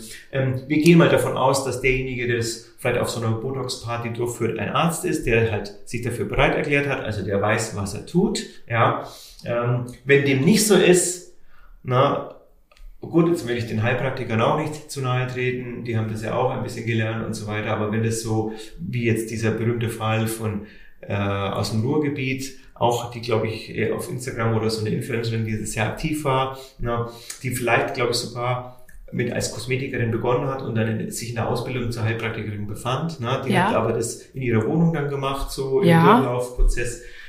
Da muss man sich dann schon fragen, okay, ist die wirklich gewappnet, wenn es zu den seltenen Komplikationsfällen kommt, die, okay, bei Botox muss ich jetzt mal so sagen, was kann passieren? Schlimmstenfalls hängt irgendwas. Ja, aber, Aber- das tritt ja eh dann ein paar Tage später erst ein, die Ja, Wirkung, so. ne? Und es geht ja alles wieder zurück. Na, also ist für mich das Botox per se, kann es lästig sein, wenn das Lied hängt. Ja. Drei Monate Aber man lang. kann damit nicht irgendwie was. Aber man stirbt nicht dran und es ist alles reversibel, alles verschwindet wieder. Also ist es für mich gar nicht so sehr das Gefährliche na, Ja. in dem Sinne. Aber was für mich gefährlicher ist, ist die Hyaluronsäure. Na? Denn die Hyaluronsäure ist ja ein wässriges Gel und wenn ich das, wenn es dumm läuft und ich injiziere das in eine, in eine Ader, in ein Blutgefäß, Ja. dann kann ich das Blutgefäß verstopfen. Ne? Und wenn das Blutgefäß gerade an der Stelle das einzige ist, was eben ein, ein Hautareal mit Blut versorgt, Mhm. dann kriegt die Haut ein Problem. Die kriegt dann nämlich ein Durchblutungsproblem und kann im schlimmsten Fall absterben. Ne? Und so etwas kann man rechtzeitig schon erkennen und auch dann dagegen handeln, indem man nicht die Hyaluronsäure auflöst. Das gibt's nämlich, das Ja. kennen wahrscheinlich auch schon, haben schon einige gehört. Die Hyalase ist da das Stichwort. Das ist ein Enzym, was man dann spritzen kann, um die Hyaluronsäure aufzulösen. Und es gibt noch so ein paar andere äh, Sachen, die man unternehmen Ja. kann, um die Durchblutung wieder zu fördern. Und das, wenn man das rechtzeitig tut, dann ist das auch alles wieder ausbügelbar. Ja. Aber wenn man das eben nicht erkennt, na, Mhm. dass so etwas eingetreten ist, dass es zu einer Durchblutungsstörung gekommen ist oder auch der Behandler, und jetzt bin ich dabei, dann nicht mehr erreichbar ist, weil er eben weitergereist ist oder die Party sich aufgelöst ja. hat und keiner weiß, wie er den Behandler erreichen kann, wenn man am nächsten Tag vielleicht eine dunkle Stelle irgendwie bemerkt Ja. und nachfragen will, ist das jetzt ein Bluterguss oder ist das Ja, was anderes, na, dann kann es echt blöd ausgehen. Okay. Und das meine ich so zu diesen Partys. Genau. Hm, Ich bin, ich bin wirklich der Meinung, man soll sich halt einfach beraten lassen. Ja. Also ich stehe komplett dazu. Ich finde, man kann super viel an Jugend noch im Gesicht rausholen, ohne dass es zu künstlich aussieht. Ich Genau. meine, wer es künstlich mag, soll es gerne auch so haben. Jawohl, richtig. Das ist, ich finde das super und ja. Und wenn er wenn ein Idol nacheifert, okay, äh, aber auch das ist eben begrenzt. Man kann nicht alles machen. ne? Wenn jemand keine Lippe hat, dann hat er keine Lippe. Na, Ja. Und da kann ich keine Angelina Jolie-Lippe draus machen. Oder, nee, was ist mittlerweile, ich weiß gar nicht, Ich, ich weiß es nicht. wer, wer angesagter ist, keine Ahnung. Was, was ist jetzt gerade so das populärste hier bei Ihnen, was immer so häufig, häufig gerade nachgefragt wird? Kann man da so einen Trend erkennen gerade? Aber wir müssen meine Altersgruppe berücksichtigen. Ja? Ach ja, das sind die Älteren. genau. Warum?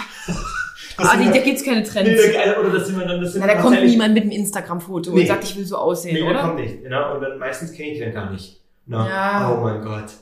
Marianne und Gottfried oder was Ja, für als genau. Vorbild. Und nee, Angelina Jolie ist so in unserem Alter, würde ich sagen. Ja. Die war damals das Vorbild, ne?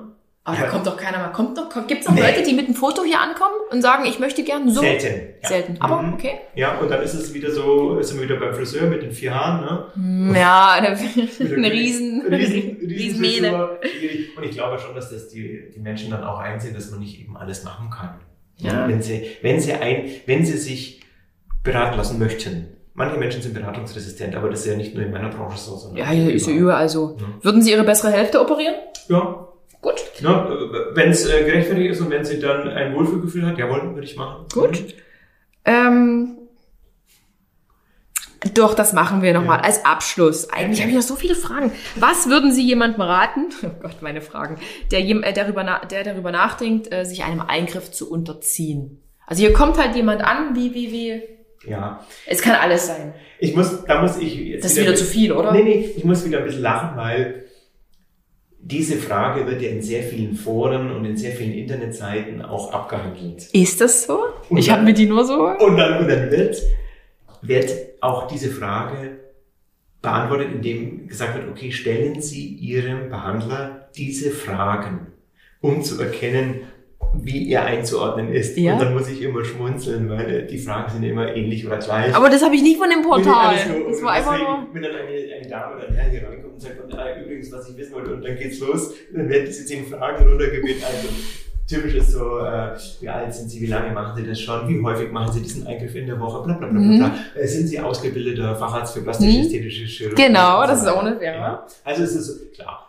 Ähm, auch wenn ich mich da vielleicht in den Nesseln setze, im, im Berufsverband und so weiter, aber ich finde, man sollte zu einem Arzt gehen, der das wirklich gelernt hat, der das macht, der Ja. eine gewisse Expertise hat. Na, klar, jeder fängt mal an, aber wenn ein Arzt das auch deutlich kommuniziert und sagt, okay, ja, ich äh, bilde mich fort und ich habe das jetzt noch nicht so häufig gemacht und so weiter, aber man schenkt dem Vertrauen, dann und er ist fortgebildet, dann weiß er auch, wie das geht und wie auch mit Komplikationen umzugehen ist. Ja, und dann kann man sich dem auch äh, vertrauensvoll in die Hände begeben. Aber klar, es gibt einen eigenen Facharzt.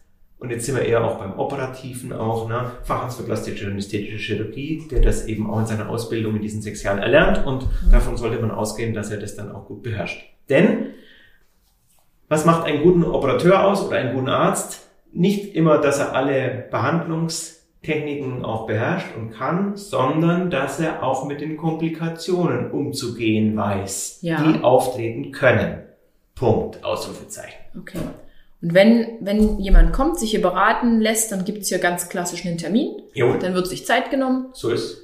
Damals bei mir war es noch so, da habe ich noch, glaube ich, 30, waren das noch D-Mark-Zeiten? Nee, war Quatsch, Ist- Quatsch. Nee, äh, Ja, da war, hat man noch Geld bezahlt Ja, genau. und es wurde dann wieder verrechnet. Ja, ist es klar, wir sind, man geht, das war damals, na, jetzt, wir sind jetzt bei 50 Euro, das ist auch kein Geheimnis, steht ja auf unserer Internetseite Ja. und das finde ich auch recht gerechtfertigt, wenn ich das nochmal so sagen darf, weil sie beim Erstberatungstermin zwischen 30 und 45 Minuten meine Zeit bekommen. Es geht ja um, um den Körper, es geht ja um wirklich wichtige, also schon Genau, Eingriffe. und jetzt sind wir wieder bei meinem Geschirrspüler. äh, Ja, aber was kriegt der Monteur. die Stunde? Und da fragt auch keiner. Da fragt keiner und sorry, das sind 50 Euro, finde ich echt für 12 Jahre Ausbildung. Ähm, müssen sich gar nicht rechtfertigen. Und die werden dann aber verrechnet mit der. Behandlung. Einfach nur, ich, ich verstehe es auch, weil es am Ende kommen junge Mädchen ohne Ende und einfach nur, wir wollen nur mal gucken. Ja, genau, weil das hat man gemerkt, das kann ich jetzt so aus der, aus der Branche plaudern, als wir früher das noch das Beratungsgespräch umsonst angeboten hatten, Ja. waren ungefähr die Hälfte derer, die hatten gar kein Interesse, eigentlich eine Behandlung durchführen zu lassen, sondern die wollten einfach Nur mal so, um ja, mal mitreden zu können, und um mal zu gucken. Dafür ist das alles zu teuer hier. Ja, und- auch der, der Unterhalt eben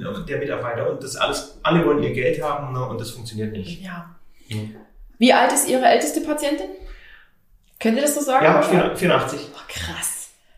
Ist die so richtig schick? So ja, richtig ist so? eine richtig schicke alte Dame. Schön. Ne? Und die achtet auf sich und möchte eben hier noch ein bisschen an dem Pferdchen und dann noch ein bisschen an dem Pferdchen. Auch wenn man die wahrscheinlich so sehen würde, weil man denkt, okay, die hat ein Gesicht für eine 84-Jährige, das passt, aber sie fühlt sich wohler. Und schon sind wir wieder bei dem Thema. Ihre jüngste Kundin? Jüngster Kunde? Ja, aber das ist ganz klar 18. 18. Der- Ja, eher geht nicht. Nee. Fangfrage. Fangfrage. Die Poli ehemalige Polizistin hat eine Fangfrage gestellt. genau. Sie sind verhaftet. genau. Volljährig muss man sein, sonst äh, funktioniert es nicht. Einfach auch rechtlich nicht. Und ja, nee, das ist, der Körper ist äh, im, klar, man kann von äh, Botox und Hyaluronsäure, das hat jetzt ja nichts mit dem Wachstum des Körpers in dem Sinne zu tun. Aber nein, 18 muss jemand sein. Sehr gut.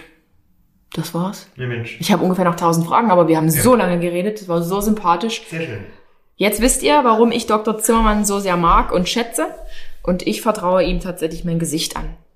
Das, das ist es. Dankeschön, danke für die Blume oder Ja. für die Blumen. Ja, Ne, und ich, ich ich, mache meinen Job gerne, ich glaube, das merkt man. Ja. Ne, oder wir, wir haben uns auch mit dem Dr. Pult zusammen, wir haben uns so ge- gesucht gefunden, wir machen das sehr gerne mit Hingabe in dem Sinne. Ne, und auch unsere äh, Kollegin, die haben wir jetzt ganz außer Acht gelassen, das möchte ich jetzt mal auch nochmal erwähnen. Es gibt noch eine Kollegin. Ja, weil wir, wie uns wichtig war, dass wir auch eine Frau mit an Bord haben, ne? auch eine plastische, ästhetische Chirurgin, eine Fachärztin, Ja. ne? äh, die bei uns seit ein paar Jahren schon mit dabei ist und genauso wie wir auch ähm, Gesichtsfalten, Unterspritzung, Behandlungen und auch operative Behandlungen durchführt. Also in, in, in keinster Weise uns beiden nachsteht.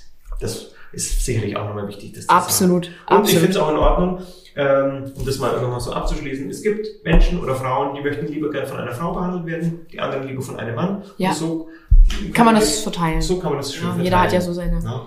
Genau. Aber eben auch, danke, es war für mich kurzweilig. Ich, Es war cool. Es war richtig war- cool und ich habe noch viel lockerer, als ich gedacht habe. Ja. Und ähm, beim nächsten Mal brauche ich gar keine Lockerungs- und Dehnungsübungen. Nein, gar nichts. Und beim nächsten Mal ist auch besserer Ton, äh, hoffentlich.